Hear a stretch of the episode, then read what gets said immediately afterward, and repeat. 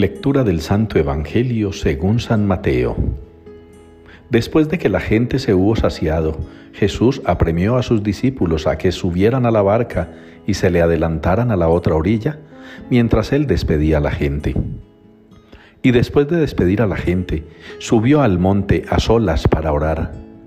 Llegada la noche estaba allí solo.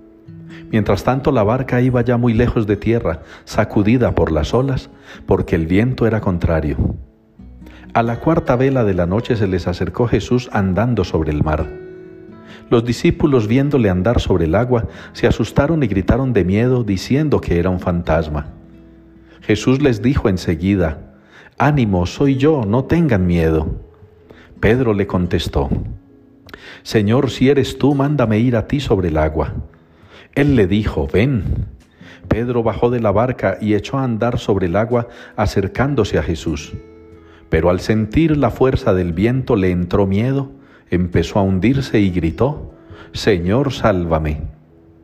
Enseguida Jesús extendió la mano, lo agarró y le dijo, Hombre de poca fe, ¿por qué has dudado?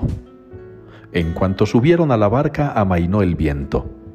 Los de la barca se postraron ante él diciendo, Realmente eres hijo de Dios. Palabra del Señor. Muéstranos, Señor, tu misericordia y danos tu salvación. Es la respuesta con la que participamos hoy en la liturgia del Salmo 84. Muéstranos, Señor, tu misericordia y danos tu salvación. Y hemos de ser claros y muy concretos en esto.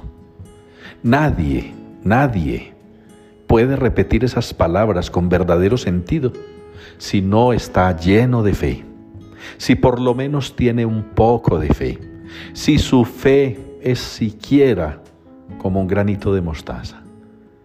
Yo sé que muchos de nosotros no hemos logrado mover una montaña ni hacer que un árbol se pase de un lugar a otro por la fe, pero muchas veces hemos desconfiado del Señor. Muchas veces hemos rezado desesperados, afanados, angustiados. Muchas veces hemos rezado urgidos por la necesidad. Pero eso no es fe. No necesariamente hay fe allí. Hemos ido a celebraciones y ritos litúrgicos, muchas Eucaristías que parecen todo menos sacrificio. Y hemos bailado, hemos gritado, aplaudido, brincado, hemos grabado con el celular. Hemos hecho de la Eucaristía una parranda pero allí no necesariamente hay fe. La fe nos ayuda a encontrar al Señor en todo momento y circunstancia, y muy particularmente cuando somos capaces de alejarnos del mundanal bullicio que nos tiene sometidos a su dictadura, para encontrarnos con el Señor. Por eso mi defensa y mi rescate de la Eucaristía.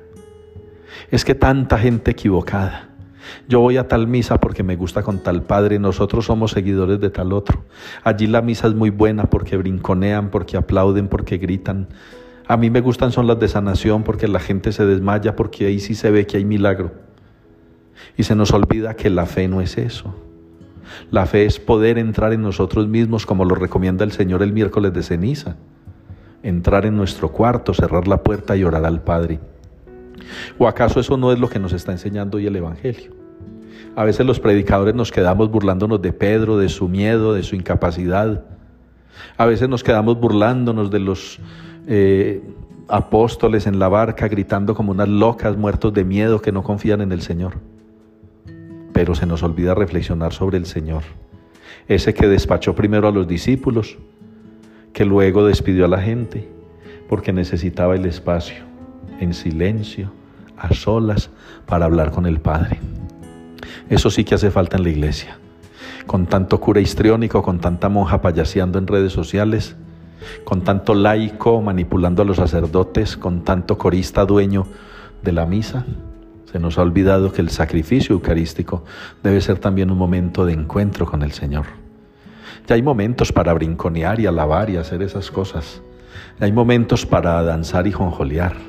Hay otras actividades y otros momentos religiosos y espirituales. Pero la misa, por Dios, la misa, el encuentro con Jesús Eucaristía, debería ser ese momento de fortalecimiento de la fe desde el alimento del alma que es la oración. Ojalá, hermanos, nos habituemos a la oración y nos habituemos a empezar a buscar una Eucaristía que alimente el alma y no que entretenga el cuerpo. Porque para eso están las parrandas exteriores y los bullicios de afuera de las iglesias. Hay que buscar una Eucaristía que me alimente el alma, que no necesariamente responda al gusto de mis ojos o de mis oídos, sino más bien al gusto de mi alma sedienta, de una expresión del amor de Dios que me invita a rezarle con el salmo, que me muestre su misericordia y me dé su salvación.